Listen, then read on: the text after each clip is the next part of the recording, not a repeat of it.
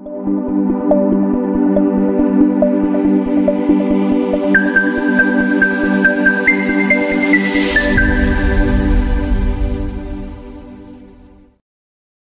buenos días traders, les habla Gabriela, bienvenidos a una nueva transmisión de premercado americano. El día de hoy, martes 19 de diciembre, ya son las 8.33 de la mañana en Nueva York, 10.33 en Santiago, 2.33 en Madrid y hoy día Básicamente lo que estamos viendo son continuidad de movimientos alcistas para gran parte de los índices en Estados Unidos, donde el Nasdaq logró romper los 16.800 puntos. Ya alcanzó ese nivel que teníamos ahí de 16.790, que de hecho yo lo voy a dejar cerrado en 16.800 porque el rally ha continuado. Hemos visto que el precio ha logrado empujar sin ningún problema, manteniendo la condición técnica de tendencia alcista. En este sentido, el precio se ha quedado detenido con una sola idea, que es mantener la tendencia de aquí al parecer al cierre del año. Entonces, la gran pregunta que nos queda de aquí al cierre del año es ver si realmente se logra o no generar esos movimientos que estamos esperando para eh, los, próximos, los próximos días, sobre todo en la última semana del año, que es cuando solemos ver ese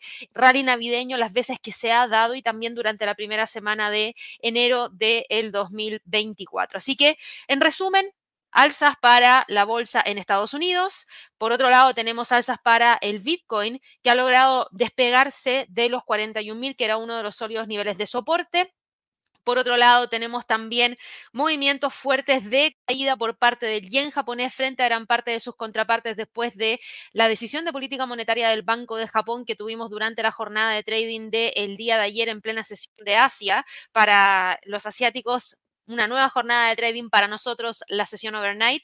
Y el precio hoy día del dólar frente al yen sube un 1,16% y está en búsqueda de esa línea de tendencia bajista que trae desde el 14 de noviembre. Para el petróleo, el día de hoy vemos continuidad del movimiento alcista, eso sí, sin quebrar esa línea de tendencia hacia la baja que trae desde el 20 de octubre. En general, el mercado ha estado bastante tranquilo, no tenemos muchos titulares para la jornada de trading del día de hoy. Eso sí, teníamos datos provenientes desde el calendario económico y los datos del calendario económico nos mostraban unos permisos de construcción que terminaron quedando en 1.460.000, que es un dato preliminar correspondiente al mes de noviembre y que demuestra una caída significativa en comparación a la lectura del mes anterior, que fue de 1.498.000. Esto quiere decir que cayó un 2,5% en términos mensuales.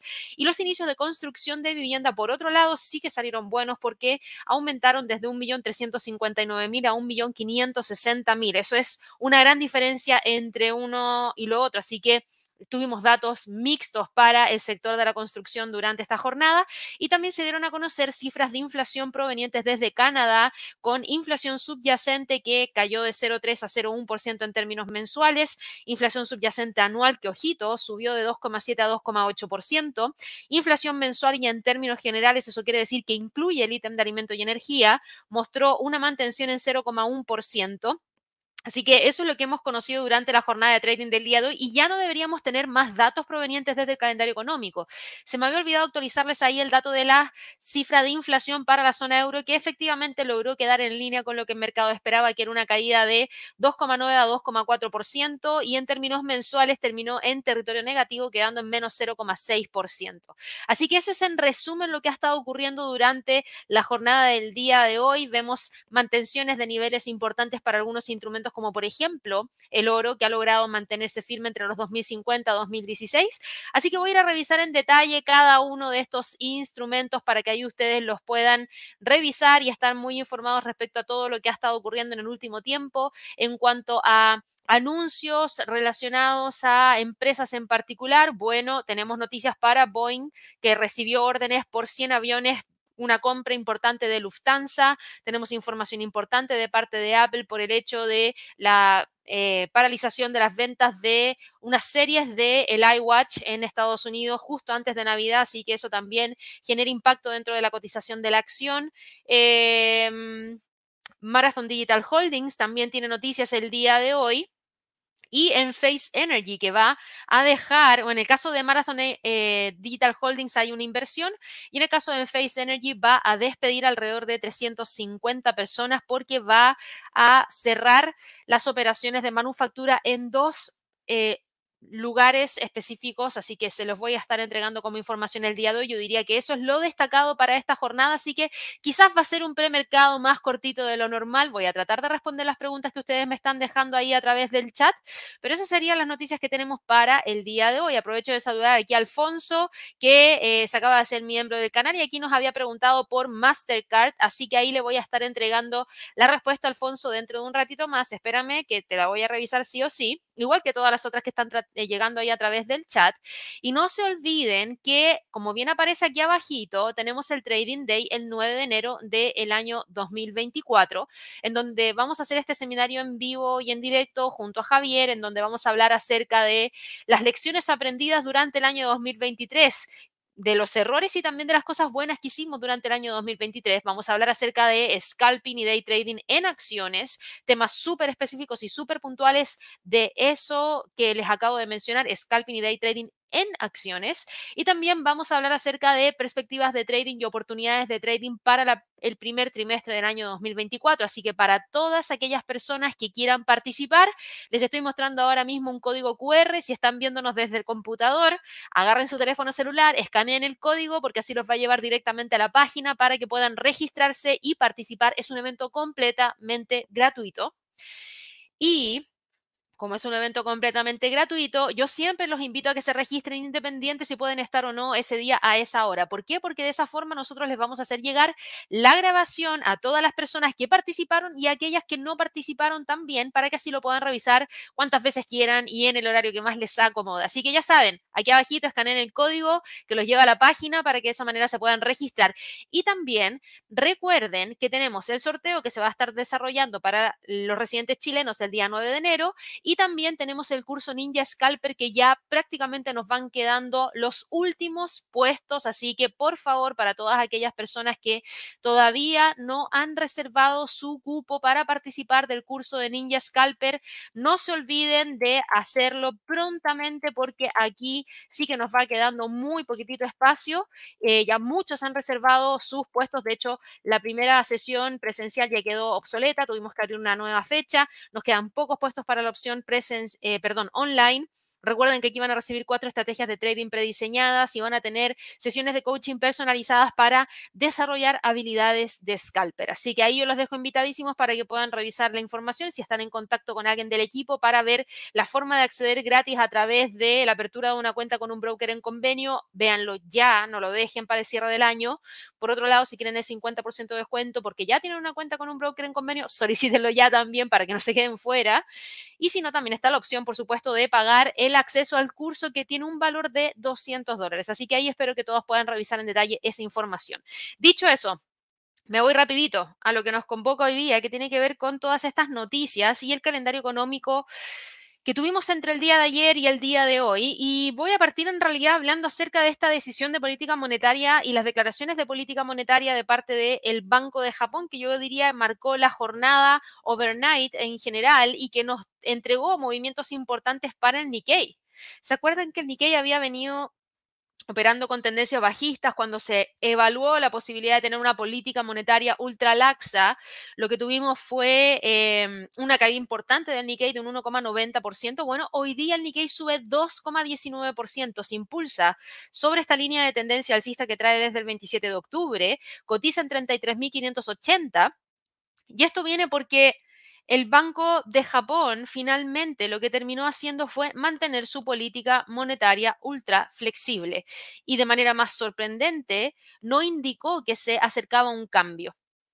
Porque lo que podría haber pasado era eso, mantener la política monetaria ultra flexible con esa tasa en menos 0,10% y además decirnos después, ojo que para el próximo año vemos un incremento en la tasa. Y eso fue lo que no dijo. Eso fue lo que no dijo. Por ende, aquí el gobernador del Banco de Japón, Kazuo Ueda, dijo que las perspectivas para lograr sosteniblemente el objetivo de inflación que tiene el Banco de Japón se están intensificando de manera gradual, pero en cuanto a si se cumpliría el umbral, ellos preferirían ver más datos. Con eso se desestima la posibilidad de ver un incremento en la tasa en el corto plazo, por lo menos para la primera mitad del año 2024, incluso para todo el año 2025 2024, así que el Nikkei reacciona rápidamente porque no se le pondría más presión al mercado accionario, porque no tendríamos alzas de tasas, sino que vendríamos a tener una mantención de las tasas en territorio negativo, que eso al Nikkei le sienta bastante bien. Así que por eso sube de la manera en la cual sube el día de hoy. Sin embargo, estas alzas no se ven para todo el mercado en Asia porque el Hang Seng no logró impulsarse hacia arriba. Hoy día vuelve a caer 0,75%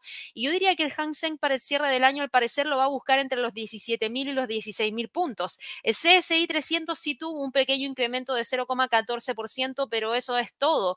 El precio lo único que está haciendo es tratar de mantenerse sobre el nivel de soporte en torno a la zona de los 3.300 y al parecer también está buscando tener algún precio de cierre para el año en donde termine manteniéndose por debajo de los 3.450 pero al mismo tiempo por sobre los 3.300. En cuanto al A50, el A50 sube 0,73%, cotiza en 11.159 y el precio se estaría quedando justamente ahí entre los 11.200, 11.000 como niveles más importantes.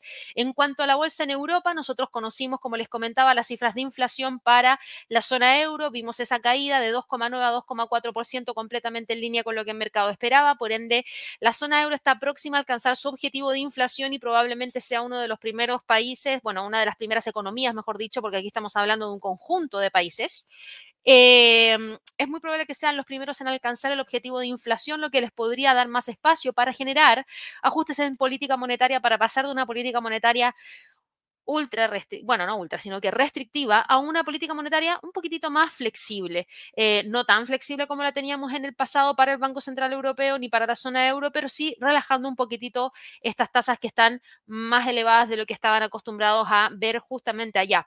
Ante lo mismo, el mercado reacciona, se mueve hacia el alza, el Eurostock 50 sube 0,17%, lo que nos sigue manteniendo entre los 4.500 4.561. El DAX, por otro lado, también detiene la caída y sube 0,26% y opera entre los 16.750 16.540.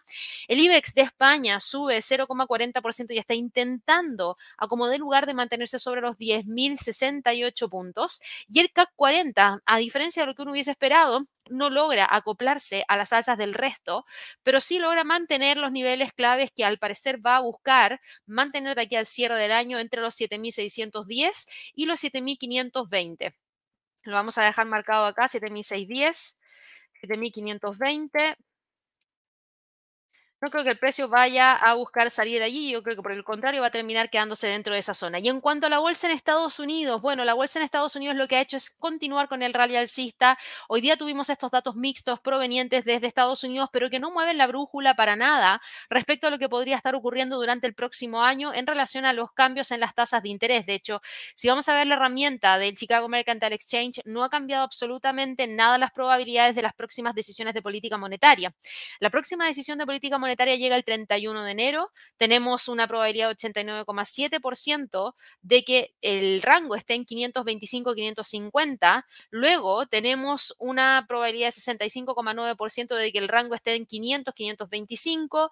Después de eso, 57,2% para ver un nuevo recorte en la reunión de mayo, un nuevo recorte en la reunión de junio, un nuevo recorte en la reunión de julio, un nuevo recorte en septiembre y finalmente tenemos una mantención en noviembre y un recorte durante la reunión de diciembre que evalúa la posibilidad de que el precio termine perdón, que el precio no, que la tasa termine quedándose en torno al rango de 375 400 puntos base. Por ende, si ustedes se fijan, los datos del día de hoy prácticamente no han movido la brújula ni las probabilidades de ver esas decisiones de política monetaria. Y lo que estamos viendo acá es comportamiento 100% técnico, en donde el Standard Poor's se ve que está bien encaminado para ir a buscar los 4.800 y el máximo histórico que se alcanzó durante el día 5 eh, de enero, creo que fue, a ver, no, 4 de enero cuando se alcanzó un máximo en 4.820 puntos. Así que se ve que está bien encaminado para ir en búsqueda de esa zona. Por lo menos hasta ahora mantiene la tendencia alcista y no estamos viendo ningún tipo de retroceso para este instrumento. Para el Dow Jones, el Dow Jones está generando el día de hoy un nuevo máximo histórico al alcanzar los 37.450. Se ve que está en búsqueda de los 37.600 y yo después tengo en la mira los 38.000 como próximo nivel más importante. El Nasdaq alcanzó el nivel de los 16.800 que teníamos marcado acá en el gráfico. El máximo histórico que había generado el Nasdaq fue exactamente en el mes de noviembre del año 2000. 21, donde se alcanzó los 16.771.6. Bueno, el día de hoy el Nasdaq alcanzó un nuevo máximo histórico al alcanzar el nivel de los 16.812.8. Así que claramente aquí estamos viendo fuertes tendencias alcistas. Ahora vamos a incorporar dentro del análisis una extensión de Fibonacci que yo creo que nos va a servir para poder evaluar continuidad. Y fíjense que el próximo nivel lo tendríamos en 17.000 nivel psicológico y luego de eso los 17.295. Hay que empezar a evaluar posibilidades de continuidad al alza a raíz de la condición técnica que hoy en día eh, tiene el mercado y lo que podría darse de aquí al cierre del año. El Russell, por otro lado, sube 0,88%, todavía no logra romper los 2020, pero sí se nota que está tratando de mantener muy bien el nivel de soporte que está en torno a la zona de los 1980. El precio se ha quedado tranquilito ahí dentro de esa zona, no creo que vaya a salir de allí, así que estamos por lo menos el día de hoy dentro de los niveles claves de los 2020 y 1980. Ahora, para el resto de los otros instrumentos, o tenemos algo puntual que queramos destacar en relación al premercado, sí, yo les decía que hay algunas noticias que creo que vale la pena poder revisar y que tienen relación, por ejemplo, a Apple, que tienen relación a Marathon Digital Holdings, que tienen relación también a otras compañías como Boeing, que también les comentaba el día de hoy, que son noticias interesantes, no necesariamente porque tengamos una gran cantidad de movimientos, sino que específicamente porque son noticias que vale la pena monitorear, porque sí que hemos visto cosas interesantes. El día de ayer en la tarde, Apple tuvo movimientos importantes hacia la baja que nos llevaron a ver la ruptura de la línea de tendencia alcista cuando el precio alcanzó los mínimos en 194,39. Fíjense que ahora el precio se está quedando allí. De continuar con el alza, podría tratar de ir a buscar la próxima zona en torno a los 200.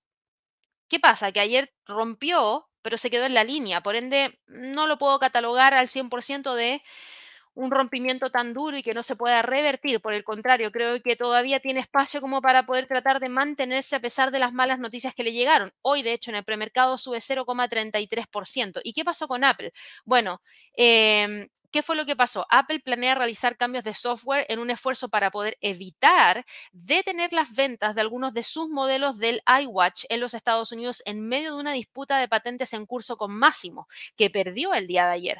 Ayer lamentablemente perdió esa disputa de patentes. Entonces, ¿qué pasa aquí? Que como no tiene la patente para poder comercializarlo, tendría que detener las ventas. Entonces Apple dice, ok, pero tengo mi producción acá y tengo eso listo para salir justamente una semana antes de Navidad. No, eso me puede impactar directamente en las ventas. Y claro, ya está tomando medidas para poder sortear esto. Y de hecho, por eso la acción hoy día se mueve hacia el alza. Los ingenieros de Apple están compitiendo para realizar cambios en los algoritmos del reloj que miden el nivel de oxígeno en la sangre de una persona que es una característica que tiene máximo que por lo mismo, afirmó que infringe las patentes y a raíz de esto están ajustando la forma en que la tecnología decide la saturación de oxígeno y presenta los datos a los clientes.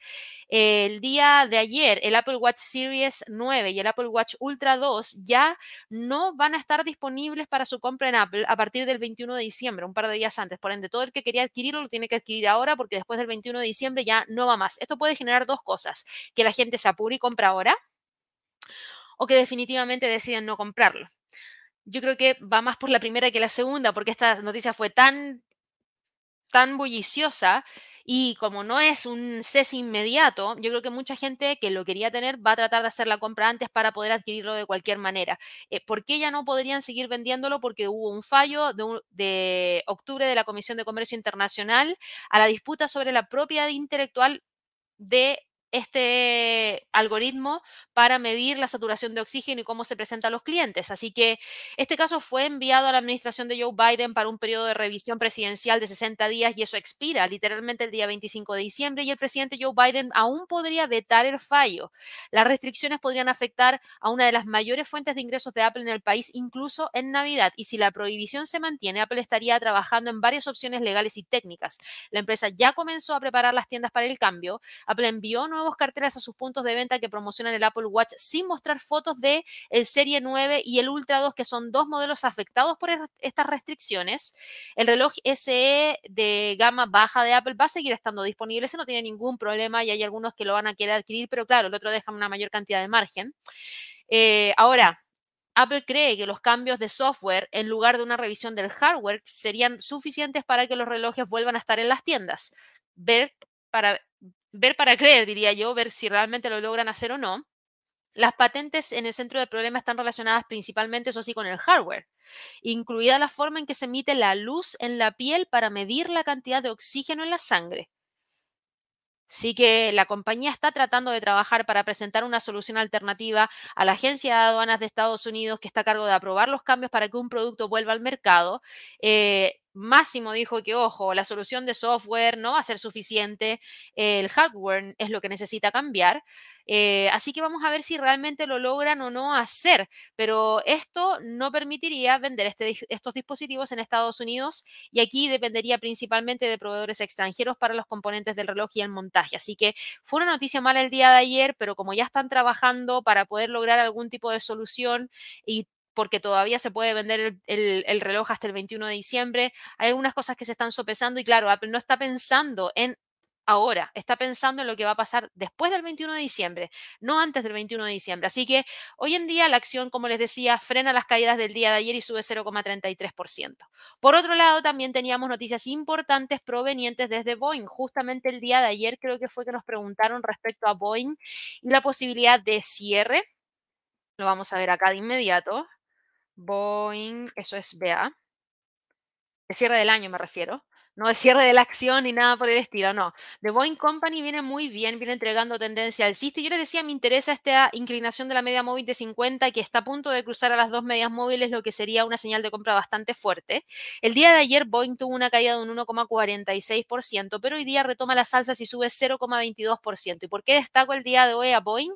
Porque esta compañía recibió una llamada una llamada de pedido de Lufthansa Group por hasta 100 aviones 737 MAX y el pedido de eh, esta compañía alemana incluye 40 modelos del 737-8 y opciones para 60 aviones más. Así que Lufthansa estaría volviendo a encargar aviones Boeing 737 por primera vez desde el año 1995. Eh, consideran que el nuevo avión, el 737-8, es, es moderno, es silencioso, es económico, es eficiente y están avanzando tanto en la modernización de la flota de corta y mediana distancia como en el logro también de los objetivos de reducción de CO2. Así que por eso Boeing recibió este llamado con este pedido que hoy en día se agradece porque la acción sube 0,22%, por ende todavía tiene espacio como para poder buscar alcanzar esos 2,68 al cierre del año. Por otro lado, también teníamos a otra compañía que hemos estado siguiendo eh, y que ha estado generando movimientos importantes y que fue una de las destacadas por mí hace un tiempo atrás, que fue Marathon Digital Holdings, que va como avión. Esta sí que va como avión, o sea, va súper bien. Después de la ruptura que yo estaba buscando, la acción ya lleva acumulada un alza de 100%, de 100%. ¿Por qué está subiendo? De esta manera. Marathon celebró el día de hoy un acuerdo de compra definitivo para adquirir dos sitios de minería de Bitcoin actualmente operativos con un total de 390 megavatios de capacidad por 178 millones de dólares aproximadamente. Y esa transacción aumenta el tamaño de la cartera de minería de Bitcoin en un 56% de 584 megavatios a 910 megavatios de capacidad y también les proporciona una hoja de ruta para duplicar la tasa de hash operativa actual aproximadamente 50 exahashes durante los próximos 18 a 24 meses. Y esas fueron las propias declaraciones que entregó el presidente y director ejecutivo de Marathon Digital Holdings. Actualmente la cartera de minería de Bitcoin de Marathon consta con 584 megavatios de capacidad, que es el 3% de los cuales residen sitios que son propiedad de la empresa o están operados por ella y el 97% está alojado, ojo, en terceros. Pero esta es una muy buena noticia para Mara.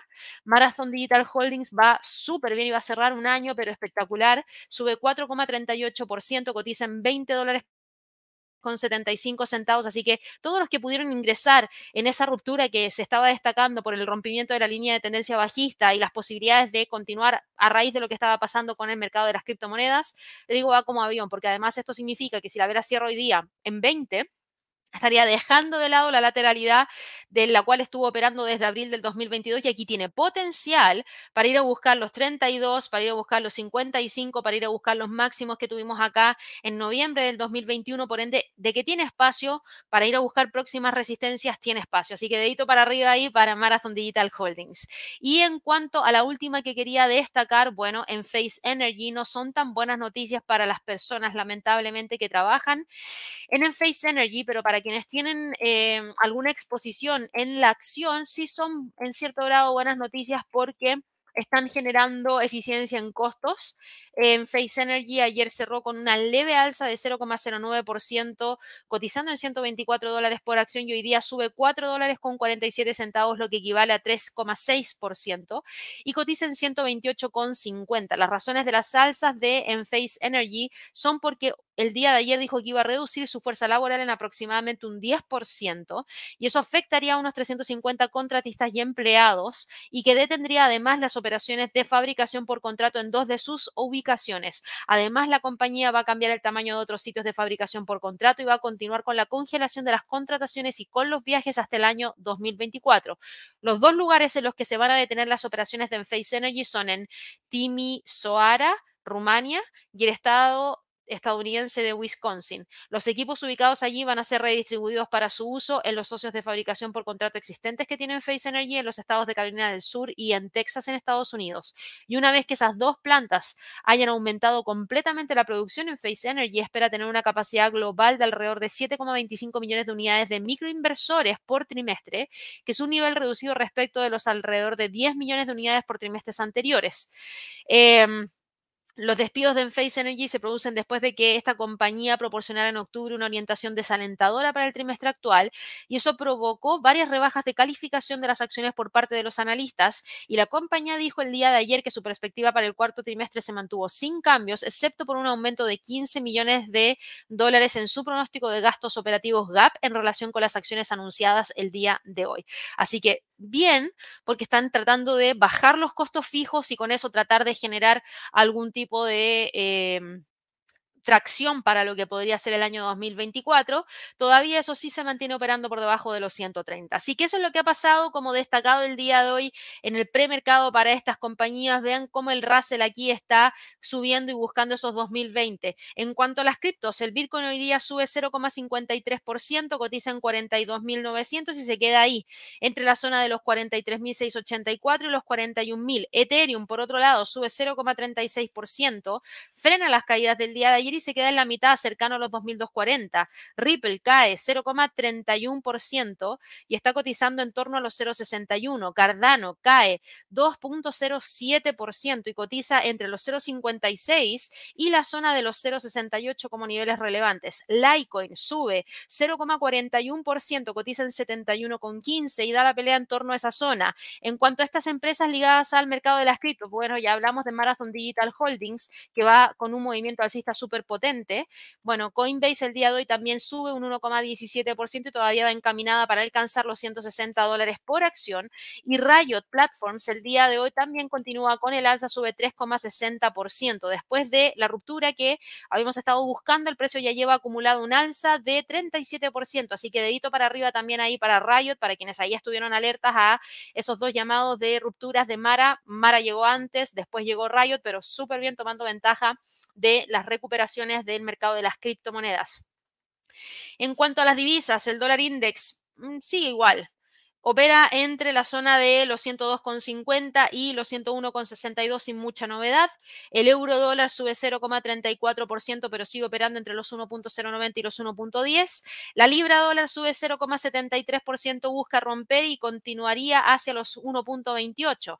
El dólar yen, que fue uno de los que más destacó el día de hoy, sube un 1,14%, mantiene esta línea de tendencia bajista, ojito ahí, que trae desde el 14 de noviembre y se queda muy cercano a los 144,35 el euro yen también está con una gran alza el día de hoy, sube un 1,49% buscando esos 159 y la libra yen sube un 1,83% y está en búsqueda de la ruptura de la resistencia en 184. Las alzas del dólar yen, euro yen y libra yen vienen de la mano de la fuerte depreciación del yen japonés por la decisión de política monetaria del Banco de Japón y por la posibilidad de no ver ningún tipo de cambio en su política monetaria ultra laxa para el año 2024 porque no se anunciaron cambios en las tasas ni posibilidades posibilidades de cambios en las tasas para el año 2024, sino que por el contrario se apuntó a que todavía los datos no demuestran que realmente se han alcanzado los objetivos para poder generar un cambio de política monetaria. Por otro lado, el dólar norteamericano frente al canadiense hoy día cae 0,32%, cotiza en 1.3355 y se ve que está buscando los 1.33. El australiano dólar sube 0,52%, cotiza en 0,6750. De generar la ruptura de ese nivel, podría tratar de ir a buscar la próxima zona en torno a los 0,68. El dólar neozelandés frente al dólar, ojito con la posible ruptura de los 0,6250, tiene tendencia alcista y se ve que va bien encaminado para buscar los 0,63. El dólar frente al franco suizo mantiene la pendiente bajista, rompió los 0,6869 y está en búsqueda de los 0,86. El dólar frente al peso mexicano cae 0,35%, cotiza en 17,10 y va en búsqueda de los 1 perdón, no, de los 17,060. El dólar frente al peso chileno cae un 1,21%, quiebra la línea de tendencia al alza, por ende ahora existe la posibilidad de que vaya a buscar los 8,60. El dólar frente al peso colombiano cae 0,37% y opera con esta línea de tendencia bajista, el cruce de la media móvil de 50 la de 100 se dio, por ende hay una señal de venta y busca los 3.878 y el dólar frente al sol está con una un movimiento prácticamente neutro en torno a los 3.75. El petróleo sube 0,59%, pero mantiene la línea de tendencia hacia la baja. El oro se mantiene firme entre los 2016 y 2050. La plata se mantiene firme todavía entre la media móvil de 200 en 23.60 y la resistencia en 24.14. Y el cobre sube un 1,40% ojito con la posibilidad de ruptura de la línea de tendencia bajista que si continúa podría llevarnos a los 3,92,70. Así que eso es lo que tenemos como premercado el día de hoy. Voy a ver rapidito en qué están las acciones que revisamos todos los días para poder actualizarles em, los niveles de precio clave de aquellas que me imagino ustedes siguen porque las seguimos todos los días acá a través de el live de premercado americano y sube hoy día Apple 0,34%, como lo veíamos hace un ratito atrás. Por ende, todavía se mantiene firme sobre los 194. Yo voy a dejar eso como uno de los niveles más importantes de corto plazo para quienes todavía están monitoreando a Apple eh, porque tienen operaciones abiertas. Así que ojito ahí con los 194. Para Alphabet, el día de hoy, Alphabet hoy día en el premercado está operando con un movimiento al alza de 0,40%. Está más o menos en torno a los 136,34 y se ve que busca los 138, de que mantiene las líneas de tendencia alcista, mantiene las líneas de tendencias alcistas. Para Meta, que ayer cerró con un alza de 2,90% y alcanzó esa zona de los 3,45, bueno, hoy continúa con el alza, cotiza en 3,45,30 y se ve bien encaminado para ir a buscar los 3,55. Amazon, que también era una de las destacadas del día de ayer porque había logrado generar un incremento bastante considerable, bueno, terminó cerrando en 154 dólares por acción, hoy tiene un leve crecimiento de 0,24% y busca esos 155. Tesla, por otro lado, el día de hoy está operando con un movimiento de alza de 0,30%, por ende sigue dentro de este canal hacia el alza que está apuntando para ir a buscar los 262,60. Microsoft, que en su momento también venía muy, muy bien.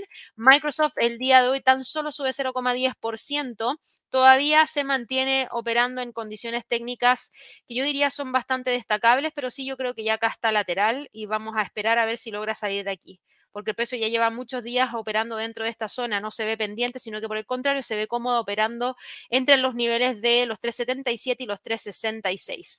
Para Moderna, Moderna el día de hoy está cotizando con una caída de no, perdón, ayer cayó 0,69%, hoy sube 0,57% y opera en 85,91. Chevron Corporation Chevron Corporation hoy día en el premercado eh, logra generar un movimiento de alza de 0,29%, cotiza en 150, todavía no logra posicionarse sobre los 152,50. Para Nvidia, Nvidia el día de hoy, ah, no, perdón, me quedé por acá arriba, Netflix, no, vamos con Netflix. Eh, Netflix el día de hoy está cotizando súper bien ayer con el cierre sobre los 4,80 y hoy sube 0,13% en 4,86,75, por ende va encaminada para buscar el cierre en los 500 dólares por acción para cierre anual. Por lo menos hasta el momento se ve la posibilidad de que eso se pueda dar. American Airlines ayer cayó un 1,73%, pero hoy día con las noticias de Boeing, de Lufthansa, se acopla a las alzas dentro del mercado en general y sube 0,84% y cotiza en 14 dólares con 36 centavos. Por ende, todavía sigue con esa línea de tendencia al Norwegian, que es la línea de crucero, el día de hoy está con un alza de 0,69%, cotiza en 20,46, que de continuar podría tratar de ir a buscar el próximo nivel en 21,50. PepsiCo ayer cerró con un alza de un 1,14%, hoy está cayendo 0,52%, por ende sigue exactamente igual. Yo voy a quitar esto, voy a quitar esto, porque el precio está completamente lateral entre los 171 y los 164. Para Disney, que ayer cerró con una caída de 0,64% eh, de Walt Disney Company. El día de hoy cae 0,33%, pero no pasa nada porque el precio sigue operando entre los 95 y los 90 dólares por acción, que yo creo que es muy probable que los vaya a mantener al cierre de la jornada. Bank of America, que ayer cerró con una caída de 0,51%, cotiza hoy día con un retroceso de 0,12% en 33,39. Se sigue quedando en la zona de bueno, reingresó al canal alcista. Me hubiese gustado que hubiera buscado la ruptura de los 34, pero no lo logró. Y el hecho de que hoy día caiga ese 0,12% quiere decir que el precio al parecer va a tratar de encontrar la zona de consolidación entre los 34 y los 32,80. Albemarle. Albemarle hoy día sube un 1,99%, casi un 2%. Cotiza en 148,80 por ende, sigue operando entre los 140 y 150. Nvidia, ahora sí que sí. Nvidia hoy está con un movimiento de caída de un 1,53% después de haber vuelto a alcanzar la zona de los 500, vuelve a retroceder y se queda entre los 500 y los 490. AMD, AMD está el día de hoy cotizando con una caída de 0,50% en 138,21. Claro, muy parecido a Nvidia, yo diría que aquí AMD oscila entre los 141 y 135. Alibaba, por otro lado, está el día de hoy operando en torno a la zona de los 74,10, sube 0,35% y se queda ahí entre los 79 y los 72,55.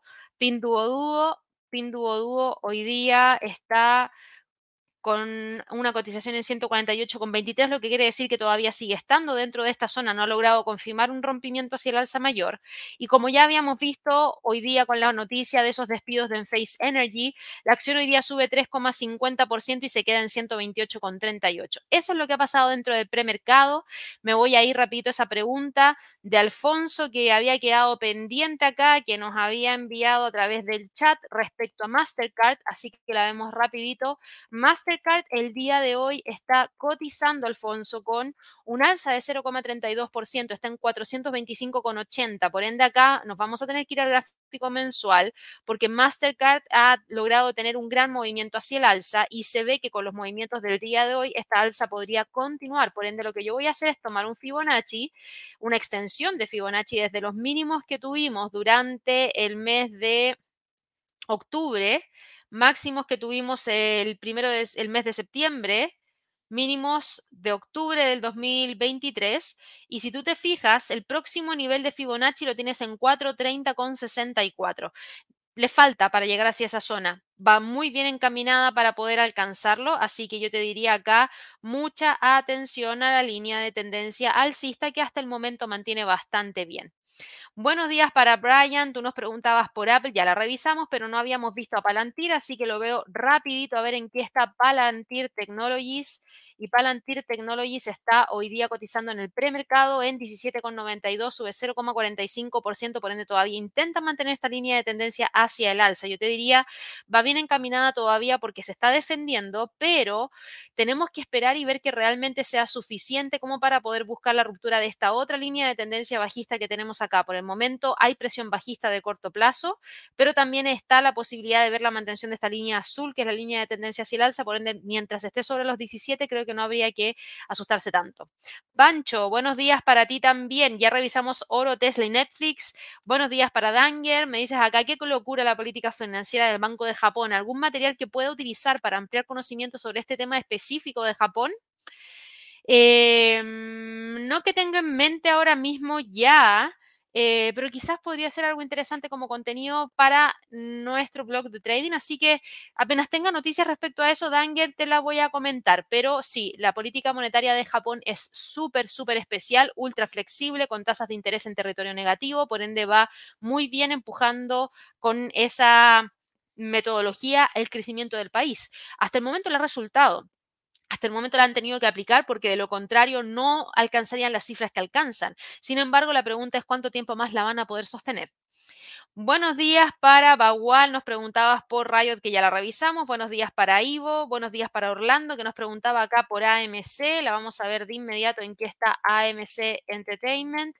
Y AMC, AMC el día de hoy sube 0,45%, está en 6 dólares con 77 centavos y lamentablemente sigue ahí. Sigue entre los 6.50 y los 7.50. No te olvides de que hay presión bajista porque de corto plazo traes esta línea de tendencia hacia la baja y no se ve que rápidamente se vaya a buscar quebrar. Buenos días para Antonio, para Miguel Ángel. Gracias aquí por los saludos del día de hoy. Buenos días para Jorge, que nos preguntaba hasta dónde podría caer el peso colombiano. Mira, el próximo nivel de soporte, si es que rompe los 3.878, ya nos tenemos que ir un gráfico mensual. Y creo que aquí sería bastante adecuado tomar un retroceso de un Fibonacci desde este mínimo a este máximo y el próximo nivel lo tendríamos en 3.462.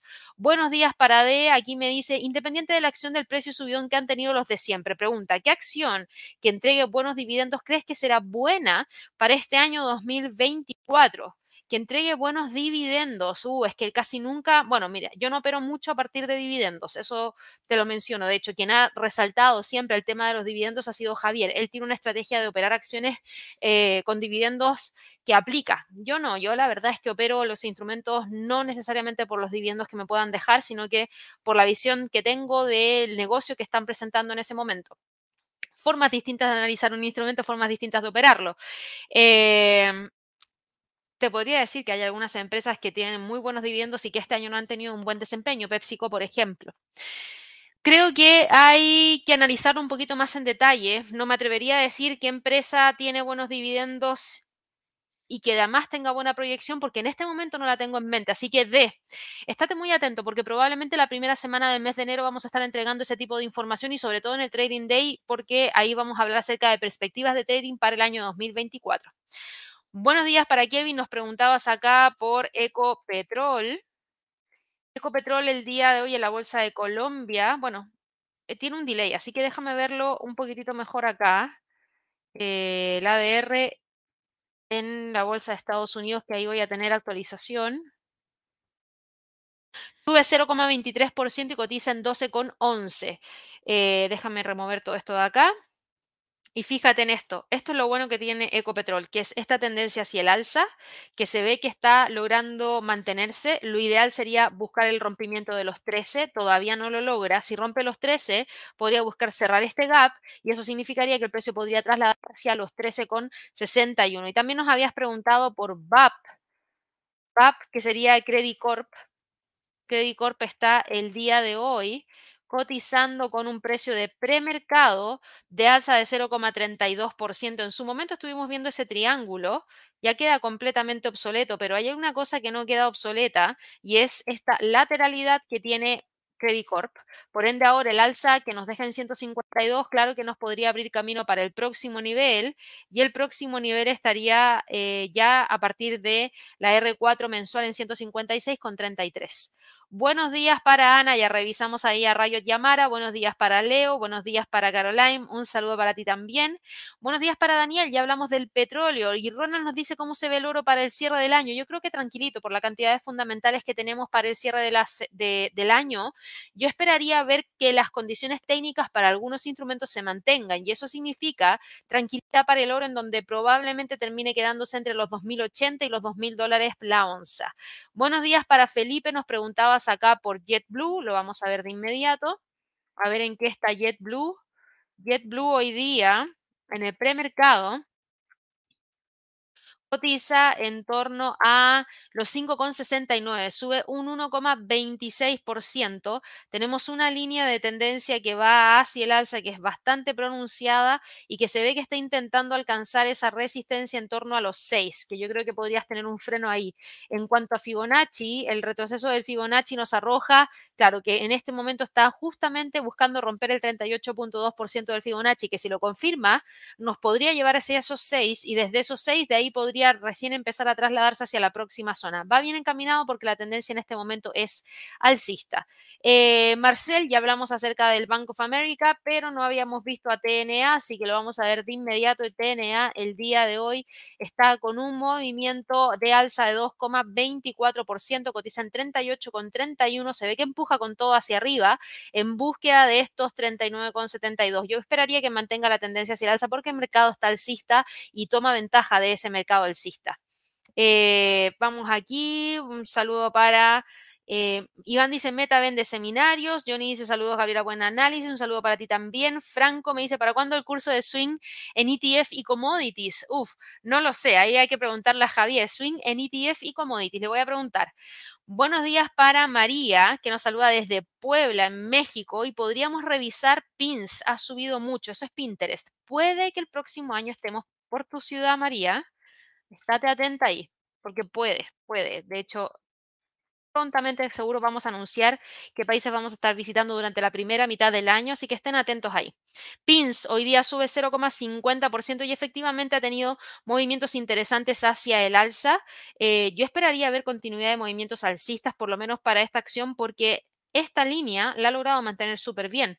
En este momento está buscando, fíjate, esa resistencia en los 38,60 que coincide muy cerquita con una R2 en términos mensuales. Así que esperaría ver el alcance de esa zona para el cierre del año porque no se ven cambios de tendencia, por lo menos para pins. Buenos días para Sonia, el SPY va al alza porque el Standard Poor's va al alza, así que no deberíamos tener mucho cambio en ese sentido. Son ETFs eh, e que siguen a los precios de los índices y en este caso al Standard Poor's sube 0,16%, cotiza en 472,73.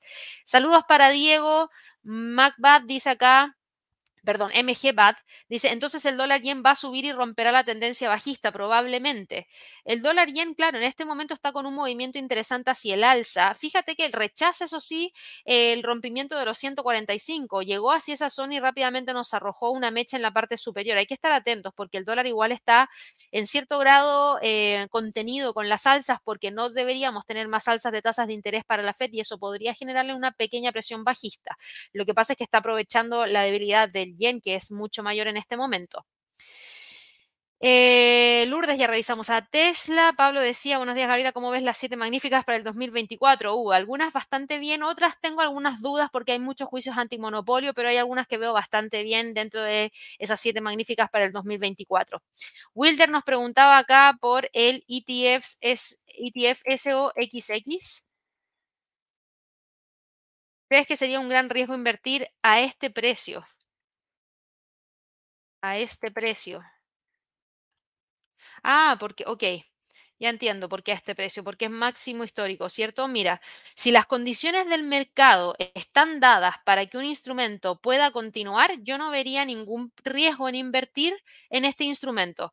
Fíjate que el Standard Poor's, el Dow Jones, el Nasdaq, todos han logrado entregar máximos históricos a lo largo del tiempo, por lo menos desde el año 2012 en adelante. Y si la gente se quedara solamente pensando en que porque estaban en máximos históricos no podían entrar comprando, muchos hubiesen quedado fuera del mercado y no hubiesen obtenido las ganancias que tenían.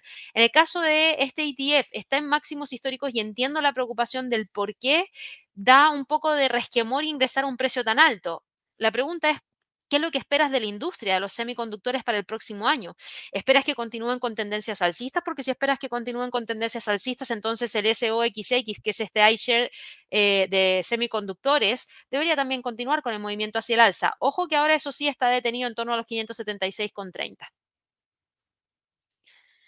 Eh, Diego dice, hoy tenemos tasa de política monetaria para Chile a las 18 horas, se espera que baje a 8,5, es correcto. Eh, Vanessa me dice, Gaby, ¿puedes revisar por favor el gas natural que está bajando hoy? Cae 3,5%. Eh, la tendencia sigue siendo bajista para el gas natural. Tuvimos un pequeño respiro con las alzas que se dieron hace un par de días atrás, pero fíjate que esta línea que trae desde los máximos del 3 de noviembre sigue completamente vigente y las tres medias móviles siguen entregándole un sesgo bajista. Por ende, ahora la caída me parece más como una condición técnica que está buscando mantener y eso es que oscila entre los 2.54 y los 2.15 al cierre de este año. Buenos días para Miguel, buenos días para Gregorio, nos dice para el Nasdaq, ¿esperas algún retroceso en los próximos días? Por el momento no lo veo por el momento. Y ahí también aprovecho de responder a Miguel porque tampoco veo por el momento técnicamente caídas para el Standard Poor's. Eh, Jorge, ya revisamos a Tesla, Andrés, ya revisamos al dólar yen. Lini nos preguntaba por Costco, lo vemos rapidito y Costco está el día de hoy cotizando después de la fuerte alza que tuvo hace un par de días atrás. Costco está cotizando en torno a la zona de los 678,10 tras caer 0,46%, o sea, se queda ahí entre los 681 y los 670 como niveles más importantes.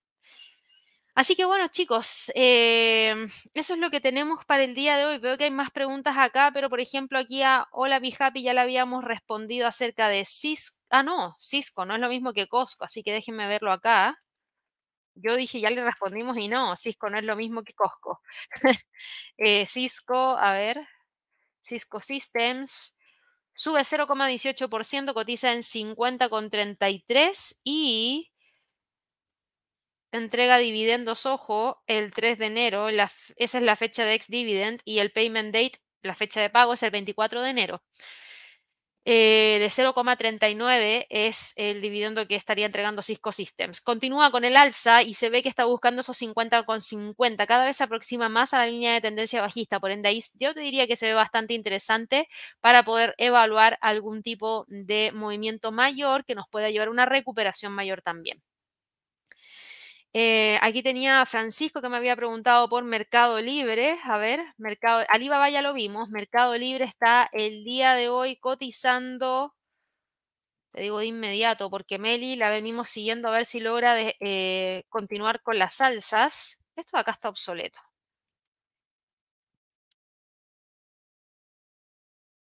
Hoy día sube, 0,33%, pero se sigue quedando por debajo de los 1.640. Así que sí, continúa con las alzas, pero todavía no logra romper los 1.640, que es uno de los niveles más importantes a monitorear. ¿Eso quiere decir que no lo va a romper? No. Solo que le está costando llegar hacia esa zona, pero todavía mantiene una fuerte tendencia hacia el alza.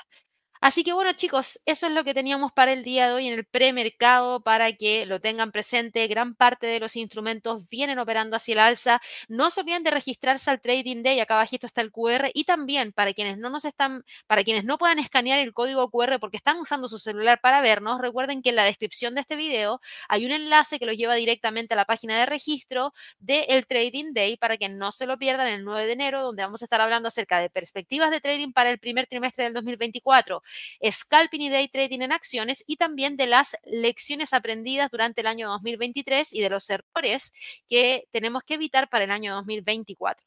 Con eso me voy despidiendo, espero que todos tengan una excelente jornada de trading. No se olviden de suscribirse al canal, prender la campanita y ojalá regalarnos muchísimos likes y nos vemos mañana en un nuevo live de premercado americano. Que estén muy bien. Chao, chao.